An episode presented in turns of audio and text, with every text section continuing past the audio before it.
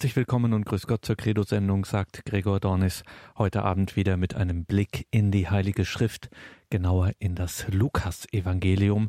Wir hören Auslegungen von Pater Hans Buob, Palutinerpater in Hochaltingen. Das liegt im schwäbischen Landkreis Donau-Ries. Pater Hans Buob ist im gesamten deutschsprachigen Raum bekannt für seine Bibelauslegungen. Das sind immer besondere Momente. Vor einigen Jahren hat er hier unter anderem das Lukasevangelium wirklich Vers für Vers ausgelegt. Und da machen wir heute weiter. Im sechsten Kapitel geht es weiter mit dem Vers 43. Lukas 6, 43. Es gibt keinen guten Baum, der schlechte Früchte bringt, noch einen schlechten Baum, der gute Früchte bringt. Lukas 6,43. Mit diesem Vers geht es also weiter. Liebe Hörerinnen und Hörer, nehmen Sie sich eine heilige Schrift, eine Bibel zur Hand und verfolgen Sie die Texte aufmerksam mit, die Pater Hans Burb nun auslegen wird aus dem Lukas-Evangelium. Da geht es heute weiter mit Lukas 6 ab dem Vers 43. Pater Hans Burb. Liebe Zuhörerinnen und Zuhörer, es ist schon einige Zeit her, seit wir das Evangelium nach Lukas miteinander betrachten. Wir sind jetzt beim Kapitel 6, Vers 43.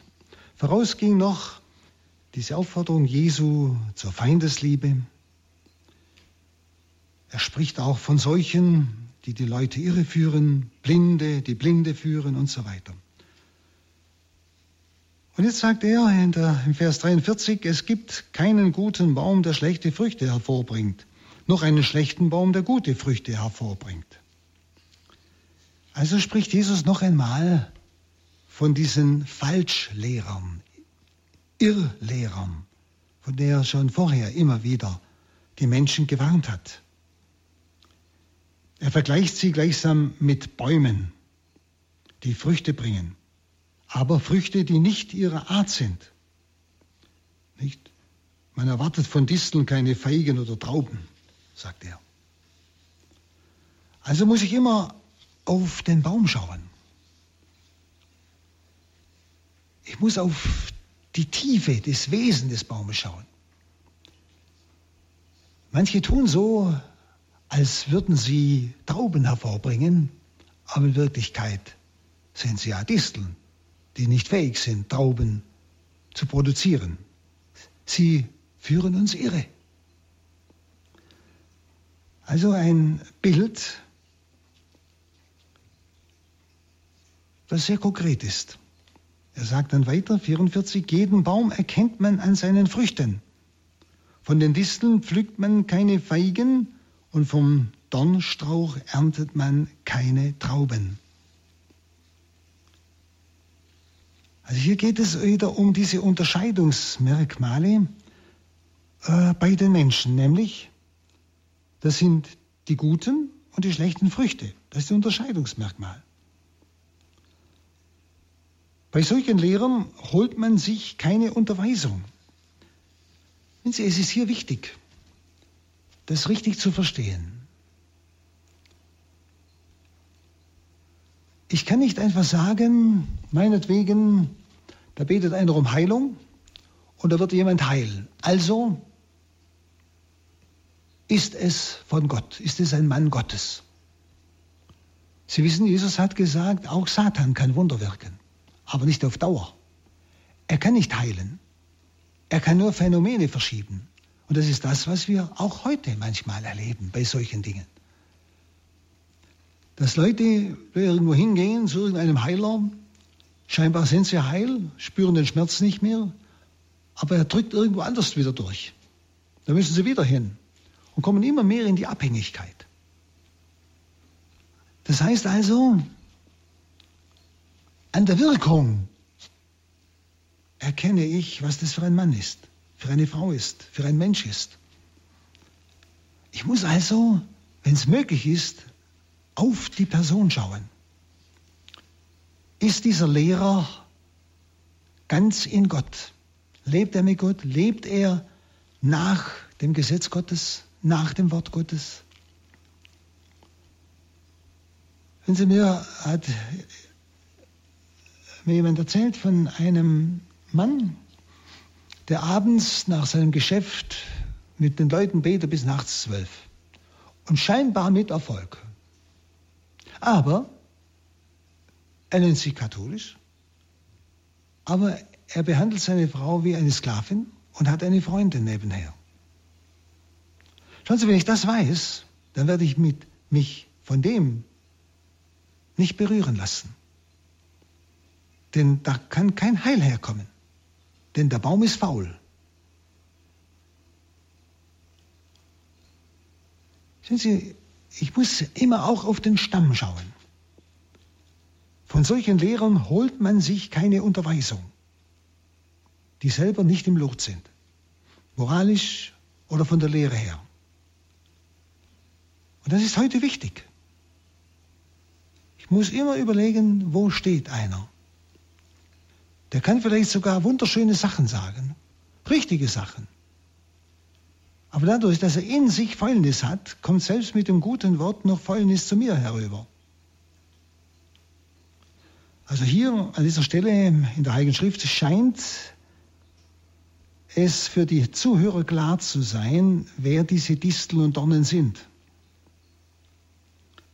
Es bedarf scheinbar keiner Entlarvung mehr. Von ihnen ist also nichts Gutes zu erwarten, sagt Jesus. Also das sind diese ganzen New Age- und Esoterik-Methoden, anthroposophischen Methoden, all diese Dinge, es geht ja alles in die gleiche Richtung. Nicht? Wo ich einfach mir klar sein muss, da hole ich mir nichts. Da hole ich mir keinen Rat. Da höre ich mir auch nichts an. Denn es kann mich nur vergiften. Also hier äh, diese Unterscheidung. Es bedarf nur noch der Warnung gleichsam. Die Leute wissen also schon, wer das ist. Wir wissen es normalerweise auch. Nicht? Ich habe ja gerade einige Dinge genannt. Wir wissen, wer die Disteln und Dornen sind, die keine Trauben hervorbringen können. Es bedarf also nur noch der Warnung vor ihnen und ihren Lehren. Warnung vor ihnen und ihren Lehren denn so viele nachlaufen.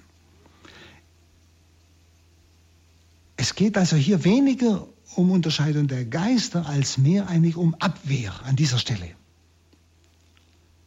Ich denke, glaubende Menschen kennen diese unsauberen Quellen, die auch Heil anbieten in aller möglichen Weise, oft sogar mit christlichen Begriffen. Wir kennen sie. Also, das Wort ist eine Warnung. Von solchen Lehrern holt man sich keine Unterweisung. Ein guter Mensch bringt Gutes hervor, weil in seinem Herzen Gutes ist. Und ein böser Mensch bringt Böses hervor, weil in seinem Herzen Böses ist.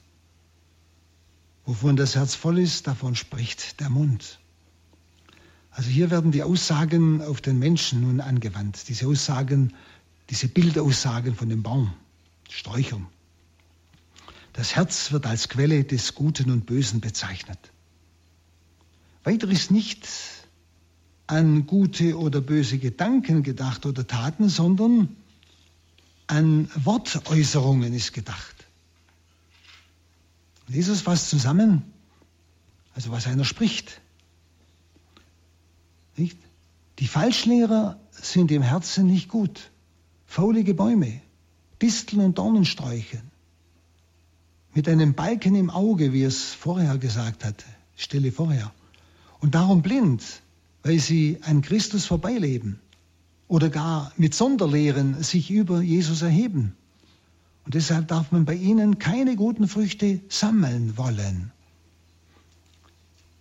Ich habe es mehr als einmal schon erlebt, dass Menschen auch Lehren angehört haben, ja, sogar von Christen, die aber nicht in der, in der Wahrheit sind.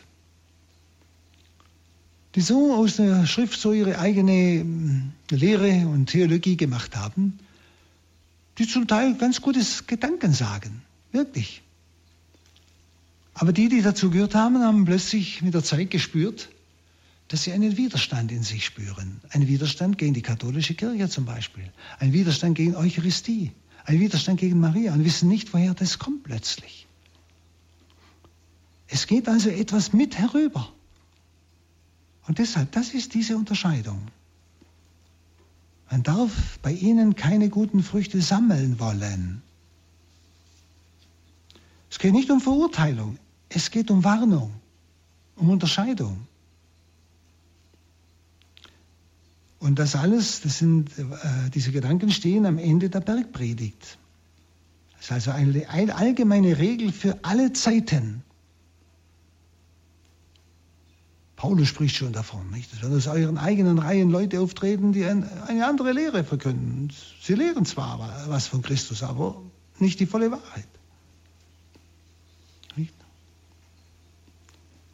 Und was nicht von Jesus kommt, sollen wir abweisen. Und deshalb, wo ich mir nicht sicher bin, da gehe ich gar nicht hin. Vorausgeht ja eigentlich dieses Liebesangebot Jesu, wie ich schon sagte, die Feindesliebe. Und wer es befolgt, bekennt sich zum Herrsein Jesu, zum Kyrios, dem Herrn aller Herren. Und das bekannt zu machen ist Aufgabe des Jüngers. Nicht? Darum sagt er ja, was sagt ihr zu mir, Herr, Herr, und tut nicht, was ich sage. Also lehrt was anderes. Da meint er diese Falschlehrer. Dann kommt noch ein Bild am Schluss der Bergpredigt. Ich will euch zeigen, wie mein Mensch gleicht, der zu mir kommt, meine Worte hört und danach handelt. Er ist wie ein Mann, der ein Haus baute und dabei die Erde tief aushob und das Fundament auf einen Felsen stellte. Als nun ein Hochwasser kam und die Flutwelle gegen das Haus prallte, konnte sie es nicht erschüttern, weil es gut gebaut war. Wer aber hört und nicht danach handelt, ist wie ein Mann, der sein Haus ohne Fundament auf die Erde baute. Die Flutwelle prallte dagegen das Haus stürzte sofort in sich zusammen und wurde völlig zerstört. Also hier noch einmal ein Bild für beide Seiten. Er hat ja jetzt in der Bergpredigt alles zusammengefasst. Er sagt, wer das Wort hört und tut, also sich daran hält, mit seinem Leben und mit seinem Wort. Das ist wie einer, der ein Haus baut auf Felsengrund. Und dann kommen die Wellen, die Stürme. Und zwar im Griechischen sind hier Worte benutzt von einer unheimlich machtvollen Welle, von einem unbegreiflichen Sturm. Aber das Haus widersteht. Der andere, der diese Worte jetzt auch gehört hat, aber sie nicht tut, also sie nicht umsetzt, weder im Leben noch im Wort, sondern sie vielleicht verwässert und etwas anderes lehrt, nicht? Der ist wie einer, der auf Sand sein Haus baut. Und dann kommt auch eine Flutwelle, aber eine schwächere im griechischen Text. Eine schwächere. Also das stürzt sofort ein. Das heißt, wenn er einen Widerstand bekommt, wenn Angriffe kommen, fällt er sofort um. Er ist nicht in sich gefestigt, in seinem Glauben. Also noch einmal ein sehr deutliches Wort. Wichtig, das Wort Gottes ernst zu nehmen. Schauen Sie, deshalb hat uns Christus das Lehramt der Kirche gegeben. Und zwar in Petrus und seinen Nachfolgern. Dass wir wissen, wo wir uns orientieren müssen. Am Felsen Petri. Da ist die absolute Wahrheit. Da ist die Fülle der Wahrheit, die Jesus gebracht hat. Das ist unsere feste Überzeugung und die ist ganz biblisch. Jesus hat dem Petrus Vollmachten gegeben, wie er sie keinem anderen Apostel gegeben hat. Für uns auch heute. Und deshalb erleben wir natürlich auch heute, und es ist zu allen Zeiten immer wieder neu, die Angriffe der Hölle gegen diesen Felsen Petri. Sie haben das erst vor kurzem wieder erlebt, wo man nicht fragt, was war die Absicht, zum Beispiel von Papst Benedikt, was war sein Herzensanliegen, was hat er Gutes gewollt und gemeint, sondern man unterschiebt dann Dinge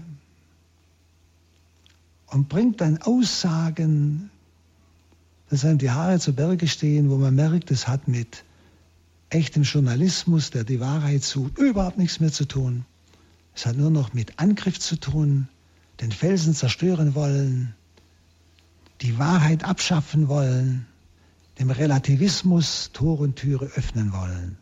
Und dagegen steht der Felsen Petri. Ich denke, dass ganz gleich, wie Sie so persönlich denken, aber das, glaube ich, kann jeder feststellen. Also Sie merken, das Wort Gottes gibt uns auch für unsere heutige Situation immer wieder klare Antwort. Wichtig, ganz und gar in der vollen Wahrheit stehen. Dann kann niemand sie umkippen. Dann kommt das Kapitel 7. Da heißt es, Vers 1, als Jesus diese Rede vor dem Volk beendet hatte, das war also die Bergpredigt, ging er nach Kapharnaum hinein. Also ich habe schon gesagt, vorausging als das Liebesgebot bis hin zur Feindesliebe. Und da hat Jesus gleichsam, können wir sagen, bei der Bergpredigt so eine Statio gehalten auf dem Berg. Und seine Rede fasste das Heilsnotwendige alles zusammen. Und dann hat er seine Wanderung fortgesetzt und kam eben in seine Stadt, wie es einmal heißt, nach Kapharnaum, in das Haus des Petrus. Und da kam ein Hauptmann, der hatte einen Diener, der todkrank war und den er sehr schätzte. Man fragt sich, wo kommt der Hauptmann her? Nicht weit von Kapharnaum fließt der Jordan in den See Genezareth und das war die Landesgrenze von Herodes Antipas und seinem Bruder Philippus. Und an dieser Grenze waren die römischen Legionen auch aufgestellt. Da kommt dieser Hauptmann her. Also er hatte einen Diener, der todkrank war und den er schätzte. Also der kranke Sklave des Hauptmanns war eigentlich nicht mehr transportfähig, sonst hätte er ihn ja gebracht. Und der Hauptmann war sicher ein Heide, eben ein Römer. Der Sklave, der war ihm sehr teuer. Deshalb bemühte er sich um ihn. Dann drei, als der Hauptmann von Jesus hörte, schickte er einige von den jüdischen Ältesten zu ihm mit der Bitte, zu kommen und seinen Diener zu retten. Also der Hauptmann hört von Jesus. In seiner, kann man schon sagen, Demut wagt er als Heide nur durch jüdische Älteste mit Jesus in Verbindung zu treten. Es waren die Ältesten der Synagoge von Kapharnaum. Und er hielt sich eigentlich selbst für unwürdig. Das drückt er dann nachher im Vers 8 noch sehr deutlich aus.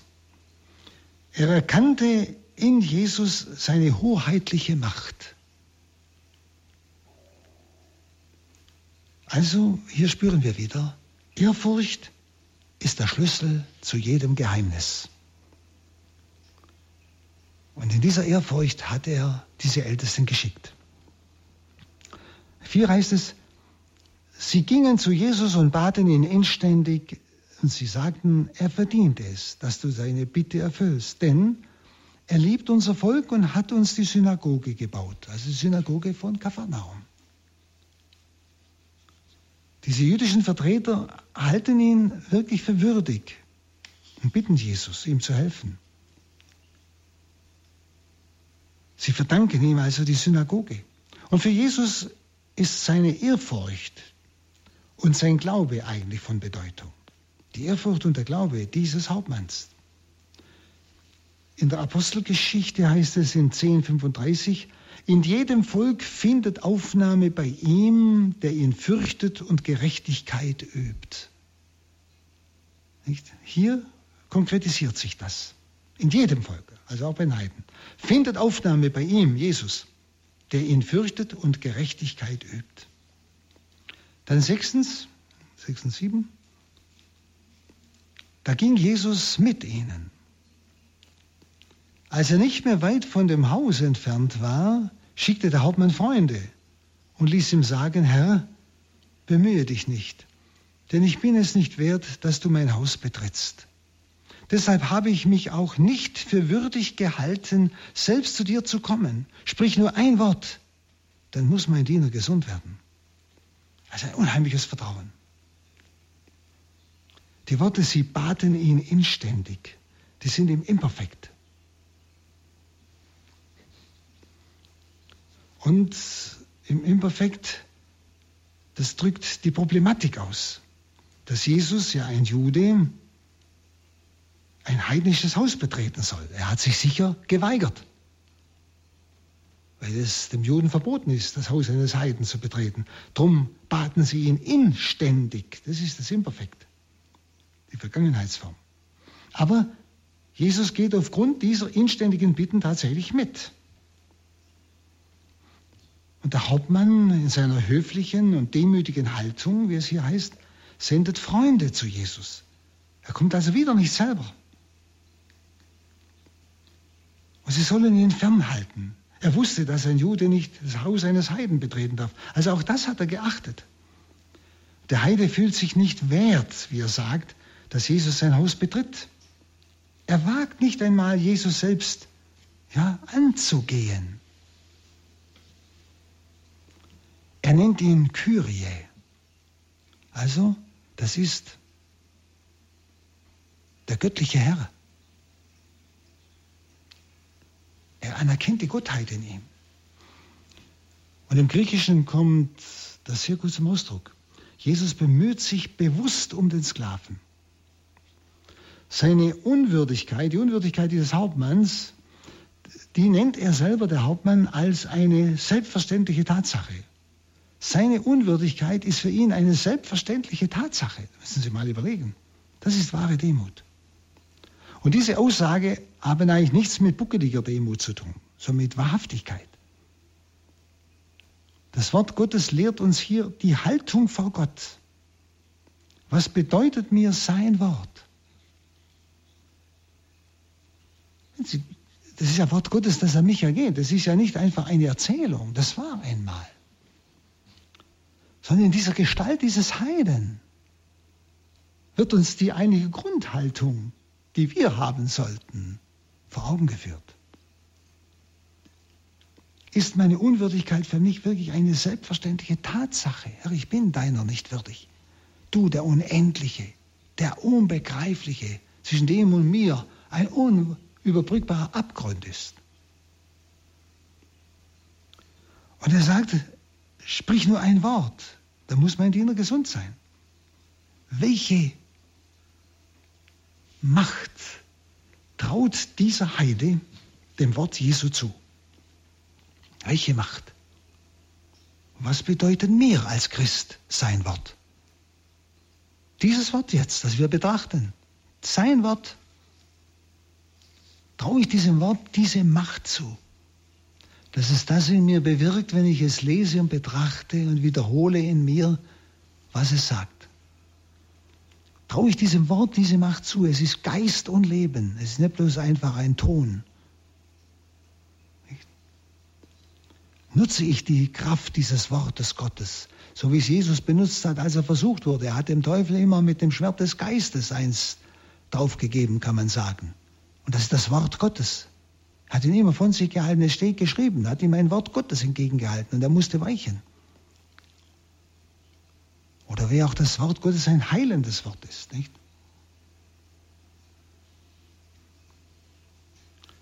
Oder wenn wir es jetzt mal übertragen, noch sogar auf die Eucharistie, von dieser Ehrfurcht her, nicht? Fühle ich wirklich eine Unwürdigkeit, ihm so nahe zu sein wie in der Eucharistie, sogar eins zu werden in der Kommunion mit ihm? Habe ich diese Grundhaltung? Also Sie merken, dieses Wort Gottes, das ja an mich ergeht, mit dem der Herr mir jetzt etwas sagen will, das furcht ganz schön tief. Dann acht, dann bringt er nämlich genau diese Überzeugung. Auch ich muss Befehlen gehorchen. Und ich habe selber Soldaten unter mir. Sage ich nun zu einem, geh, so geht er. Zu einem anderen, komm, so kommt er. Und zu meinem Diener, tu das, so tut er es. Also er spricht jetzt von sich als Mensch, dieser Hauptmann, gegenüber Jesus, der Kyrios ist, der göttliche Herr ist und nicht bloß Mensch. Und wenn er als Mensch befehlen kann, der Hauptmann, dann ist es doch für Jesus, der keiner Befehlsgewalt untersteht, ein kleines, mit einem Wort, nur Heilung zu bewirken aus der Ferne. Merken Sie, das ist ein unwahrscheinliches Vertrauen. Wenn er schon kann, befehlen kann als Mensch, der selber wieder gehorchen muss, wie erst recht der, der, und der unter niemand steht. Er ist der Herr von allem. Da, können, da finden wir durch das Wort Gottes tiefer zu dem Geheimnis Jesu. Denn neun, Jesus war erstaunt über ihn, als er das hörte. Und er wandte sich um und sagte zu den Leuten, die ihm folgten, ich sage euch, nicht einmal in Israel habe ich einen solchen Glauben gefunden. Als die Männer, die der Hauptmann geschickt hat, in das Haus zurückkehrten, stellten sie fest, dass der Diener gesund war. Also nur hier, kann man sagen, bewundert Jesus einen Menschen, sonst eigentlich nirgends im Evangelium. Jesus staunt über, einen, über seinen so großen Glauben, dass er Jesus anerkennt als den Kyrios, er, der Heide. Dass er Jesus anerkennt als der, der keiner Macht in dieser Welt untersteht.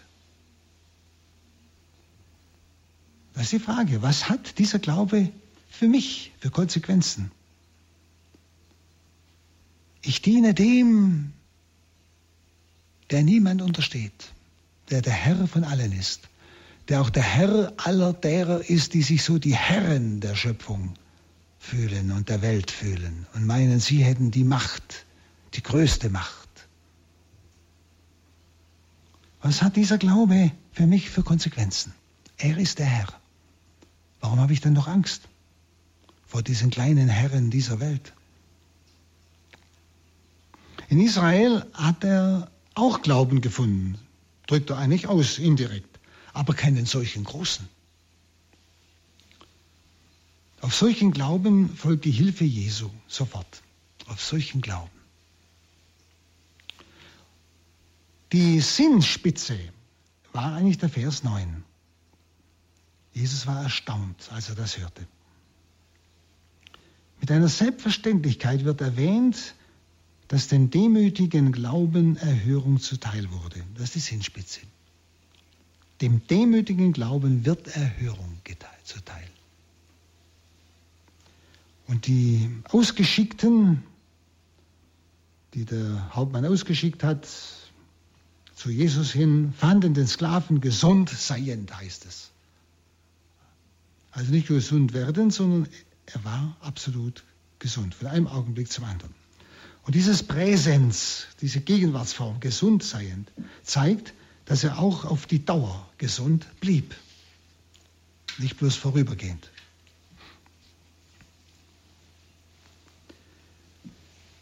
Dann im Vers 11.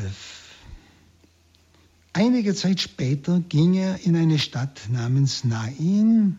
Seine Jünger und eine große Menschenmenge folgten ihm. Naim ist in der Nähe des Berges Tabor. Jesus ist also auf seiner Wanderung. Er kommt dann nach Naim und seine Jünger und viel Volk zog mit ihm. Also es war eine große, große Schar. Nicht? Und da heißt es nun, als er in die Nähe des Stadttores kam, trug man gerade einen Toten heraus. Es war der einzige Sohn seiner Mutter, einer Witwe und viele Leute aus der Stadt begleiteten sie.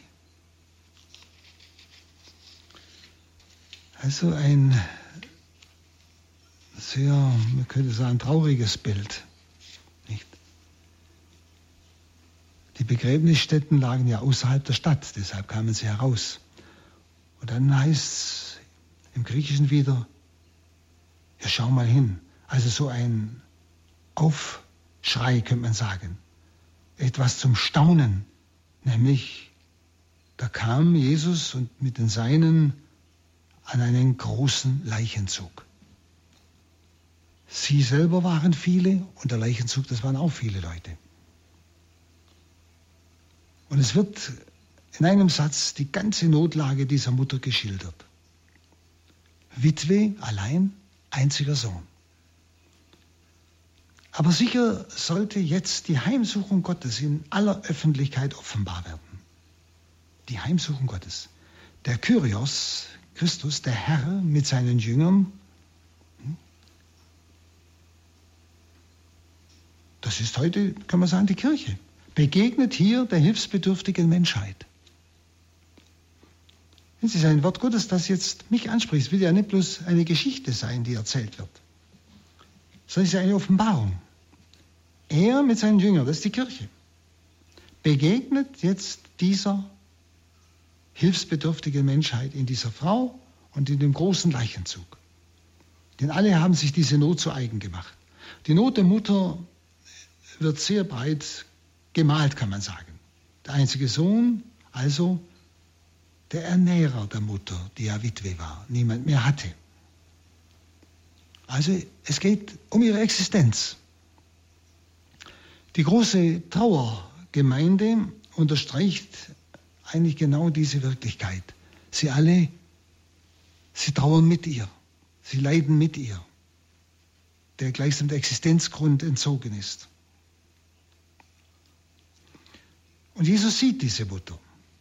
Er wendet sich ihr zu und sagt ein ganz seltsames Wort. Das heißt, als der Herr die Frau sah, hatte er Mitleid mit ihr und sagte zu ihr, weine nicht. Das ist natürlich ein gewagtes Wort in einer solchen Situation. Weine nicht. Und im griechischen Text heißt es eigentlich genauer, weine bewusst nicht. Also nicht einfach weine, sondern sie soll bewusst nicht weinen. Warum bewusst nicht? Also musste doch eigentlich die Frau wohl Jesus schon erkannt haben. Oder sie muss mindestens von ihm gehört haben. Und er erwartet von ihr jetzt den Glauben, dass er aufersteht. Und deshalb soll sie ganz bewusst aufhören zu weinen. Im Wissen, jetzt, er wird wieder leben. Also bewusst nicht weinen heißt ja nur und bedeutet glauben, dass Jesus ihn der Mutter zurückgibt.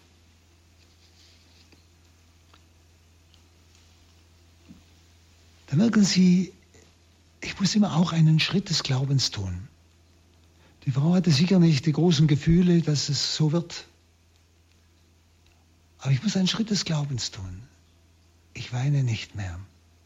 Das ist ein unheimliches Bild als Ausdruck meines Glaubens, Jesus wird alles verändern. Das heißt 14 dann, dann ging er zu der Bahre hin, fasste sie an, die Träger blieben stehen und er sagte, ich befehle dir, junger Mann, steh auf.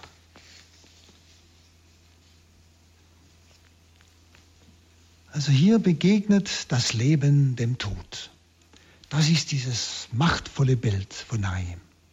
Hier begegnet das Leben Christus. Ich bin das Leben, dem Tod. Das ist bereits wieder ein, mehr wie ein Wort. Es ist ein unheimliches Zeichen auf das, was das Ziel Jesu ist. Nämlich die Welt aus dem Tod herauszuholen, aus der Sünde, des, dem Tod der Sünde, in das Leben Gottes. Das sind diese unwahrscheinlichen Zeichen. Das Leben begegnet dem Tod. Das machtvolle Befehlswort Jesu ist für ihn charakteristisch. Unwillkürlich denkt man an das Wort bei Johannes 5,25, es kommt die Stunde und jetzt ist sie da, in der die Toten die Stimme des Sohnes Gottes hören werden und die sie hören werden leben. Sie ist jetzt da, diese Stunde. Wir leben in dieser Stunde. Ja? wo die Toten, nicht bloß die verstorbenen Toten, sondern die wirklich biblisch Tod ist die, die, der Tod der Sünde.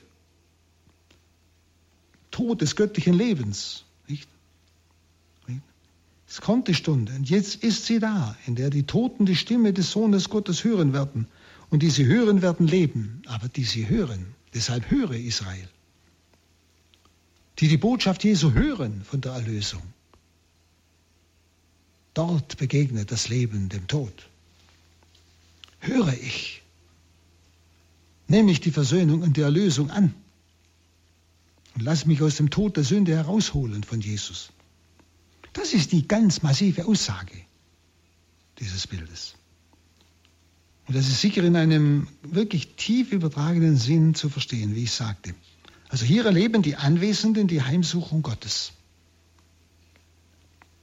Das, was wir eigentlich in jeder Versöhnung Gottes mit einem Menschen erleben. Er holt mich heraus aus dem Reich des Todes, das Tod der Sünde. Dann 15, da richtete sich der Tote auf und begann zu sprechen und Jesus gab ihn seiner Mutter zurück. Also, er gehörte nicht mehr der Mutter. Er war ihr genommen, gestorben. Gott selbst gab ihn der Mutter wieder zurück, heißt es. Alles ist uns von Gott anvertraut, auch die Kinder. Eigentümer unserer Kinder ist ein anderer, der sie von Ewigkeit gewollt hat. Er gibt ihn seiner Mutter zurück. Eine ganz wichtige Aussage, dass allen Eltern wieder bewusst werden soll, aber auch allen anderen, die Menschen dienen, nicht. Sie müssen wissen, diese Menschen gehören einem anderen. Dann 16.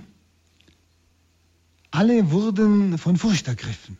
Sie priesen Gott und sagten, ein großer Prophet ist unter uns aufgetreten. Gott hat sich seines Volkes angenommen. Die Leute oder für die Leute war es wirklich ein Zeichen, Gott hat uns wieder besucht durch einen großen Propheten. Und man darf nicht nie vergessen, dass schon fast 500 Jahre lang kein Prophet mehr auftrat in Israel. Seit der Wegführung in die Verbannung. Und der Lobpreis ging auf Gott, der in Jesus sich wieder um sein Volk kümmert, nicht? Alle wurden furcht ergriffen. Sie priesen Gott und sagen, ein großer Prophet ist unter uns aufgetreten. Gott hat sich seines Volkes angenommen. Gott. Also Gott wird gepriesen. Er kümmert sich wieder in Jesus Christus um sein Volk. Also, es ist eine wunderbare Botschaft. Es ist das ganze Geheimnis des Lebens Jesu hier zusammengefasst. Und im erbarmenden Helfen Jesu ist Gott also seinem Volk begegnet. So wie, er, wie Jesus selber jetzt in uns den Menschen begegnen will. Dürfen wir nicht vergessen. Er will seine Liebe und seine Barmherzigkeit durch uns der Welt offenbaren. So wie der Vater durch Jesus. So Jesus jetzt durch uns.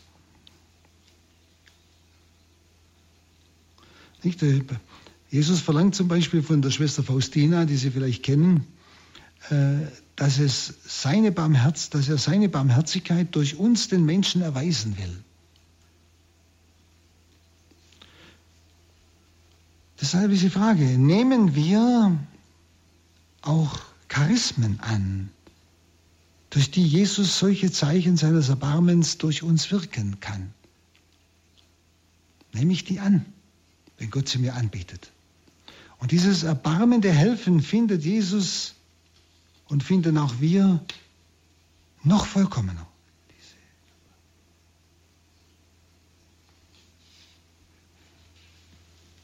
Und wahr finden wir dieses erbarmende Helfen Jesu im Lobpreis des Zacharias.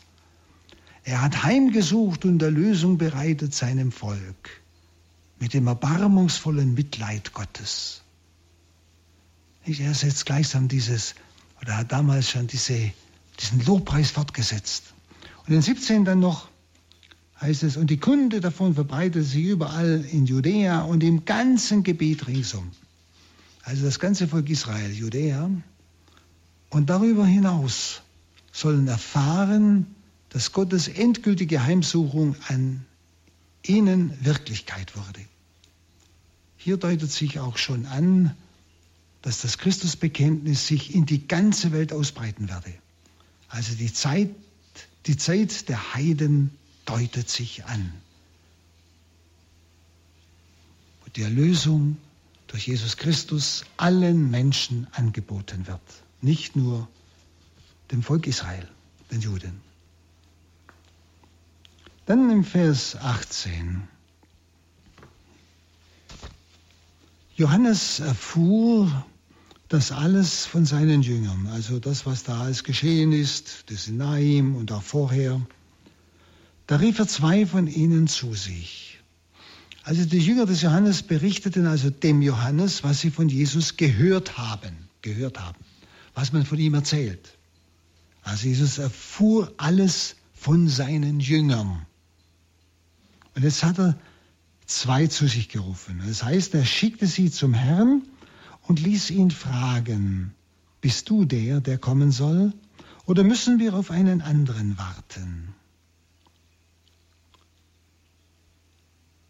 Er schickt also zwei seiner Jünger zu Jesus. Wichtig. Dass es zwei sind, weist auf die Wichtigkeit der Frage hin, die Johannes an Jesus stellt und vor allem auch an die Wichtigkeit der Antwort Jesu, die sie ihm überbringen sollen. Denn nach dem Buch Deuteronomium 1915 sind zwei oder drei als Zeugen wichtig, dass eine Wahrheit ausgesprochen ist, dass eine Aussage wahr ist. Also er schickte sie zu dem Herrn, heißt es, zum Kyrios wieder, zu diesem göttlichen Herrn. Dieser Titel lässt den Zweifel des Johannes durchscheinen, der da kommen soll nicht? Schickt zu dem Herrn, sie sollen ihn fragen, ob er das ist, der da kommen soll, auf den, oder sollen wir auf einen anderen warten? Merken Sie die Formulierung. Sie, ist, sie drückt eine ganz große Unsicherheit in Johannes aus. Und der da kommen soll, ist eigentlich der Inbegriff aller Hoffnung Israels, der da kommen soll. Aber bist du es wirklich? Diese Redeweise deutet also das Kommen eines Retters und Richters an. Diese Redeweise des Johannes. Und Johannes will nun wissen, ob seine Erwartung, die er verkündet hat, in Erfüllung geht. Nämlich, dass Jesus dieser, der da kommen soll, ist. Hat das gestimmt oder müssen wir auf einen anderen warten? Wie kommt Johannes auf so eine Idee? Schauen Sie, es klafft ein Widerspruch zwischen dem Bild, das Johannes vom Kommenden entworfen hat, und zwischen dem Verhalten Jesu. Da entdeckt plötzlich Johannes gleichsam, ja, einen fast Widerspruch, eine Lücke. Er wird unsicher. Er wird auch unsicher, habe ich einen Falschen verkündet? Ist er es? Denn hinter der Anfrage des Johannes steht dieser ärgerliche Anstoß, dem die Menschwerdung Gottes immer ausgesetzt war und ausgesetzt bleibt. Der ärgerliche Anstoß. Jesus sagt ja, nehmt keinen Anstoß an mir. Sagt er auch nachher. Dieser Anstoß, bist du es oder bist du es nicht? Und als die beiden Männer, heißt es, zu Jesus kamen, die Johannes geschickt hatte, sagten sie, Johannes der Täufer hat uns zu dir geschickt und lässt dich fragen, bist du der, der kommen soll, oder müssen wir auf einen anderen warten? Damals heilte Jesus viele Menschen von ihren Krankheiten und Leiden, befreite sie von bösen Geistern und schenkte vielen Blinden das Augenlicht. Also die Boten des Johannes beginnen mit ihrer Legitimation, nämlich Johannes der Täufer hat uns geschickt. Das ist die Legitimation. Und jetzt werden sie selber Augen- und Ohrenzeugen von den Taten Jesu, von denen sie ja bisher nur gehört haben. Das heißt ja am Anfang, Johannes erfuhr alles von seinen Jüngern. Sie haben etwas gehört. Ja? Aber jetzt sind sie da und erleben das, was Jesus da alles tut. Damals heilte Jesus viele Menschen von ihren Krankheiten, Leiden, trug böse Geister aus und so weiter. Also sie werden Augen und Ohren zeugen von den Taten Jesu, von denen sie bisher nur, wie gesagt, gehört hatten. Und so wird ihr Zeugnis beweiskräftiger. Und 22 heißt es, er antwortete den beiden, also Jesus, Geht und berichtet dem Johannes, was ihr gesehen und gehört habt. Blinde sehen wieder, Lahme gehen, Aussätzige werden rein, Taube hören, Tote stehen auf und den Armen wird das Evangelium verkündet. Also geht und sagt dem Johannes, was ihr gesehen und gehört habt. Jesus lässt dem Johannes gleichsam einen Jubelruf mitteilen, nämlich Blinde sehen und so weiter. Jesus sagt nicht einfach, als sie ihn fragen, bist du es, der da kommen soll?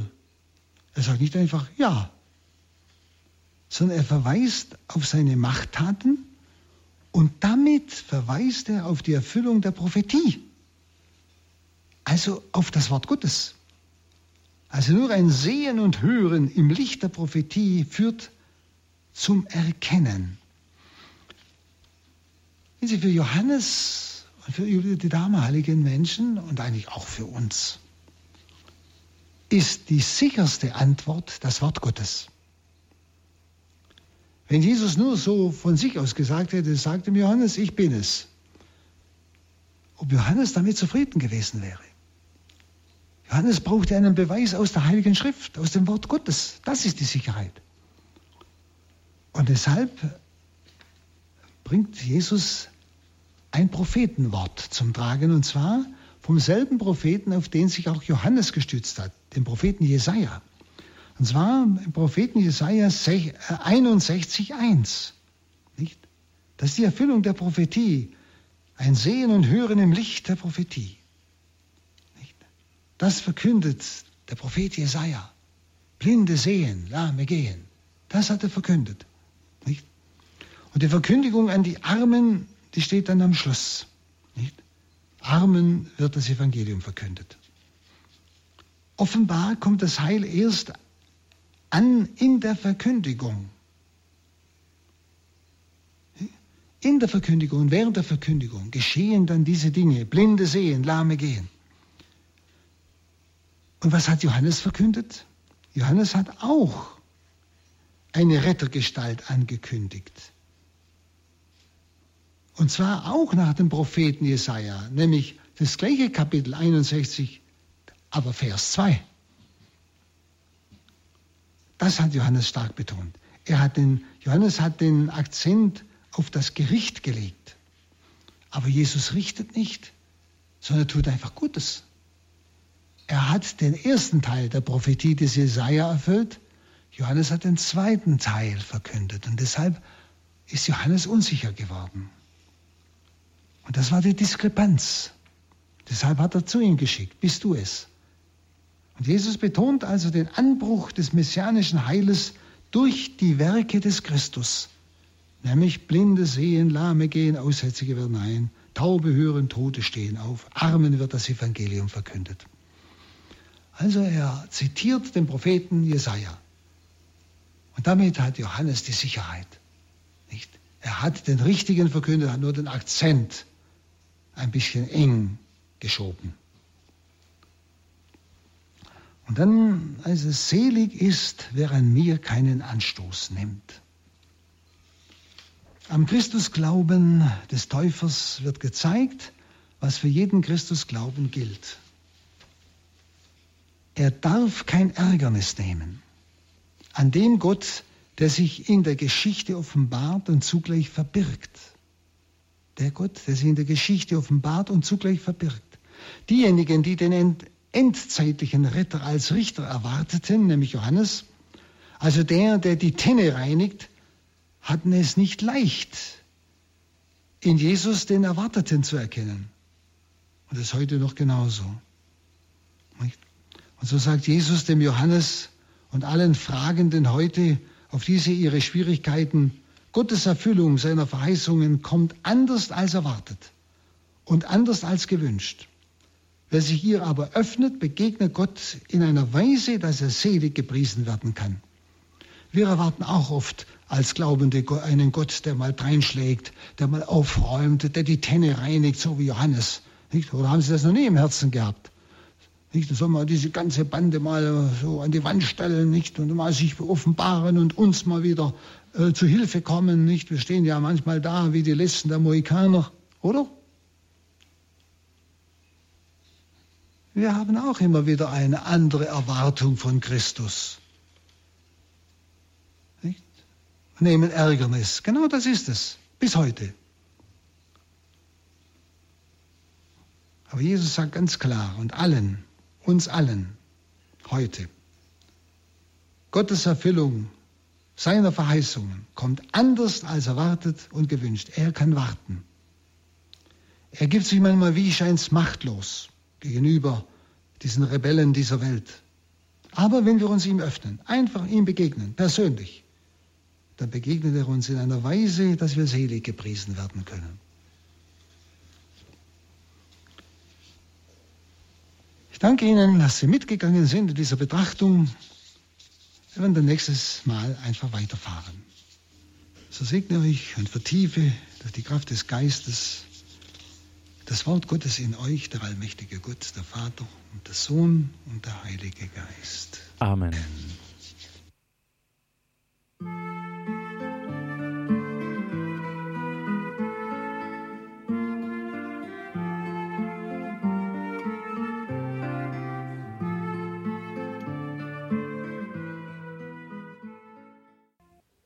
Das war Palutinerpater Hans Buob aus dem Exerzitienhaus St. Ulrich in Hochaltingen.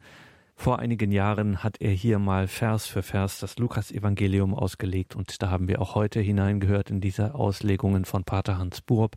Schauen Sie auch in die Details zu dieser Sendung auf horeb.org. Da finden Sie einen Link zum Exerzitienhaus St. Ulrich in Hochaltingen.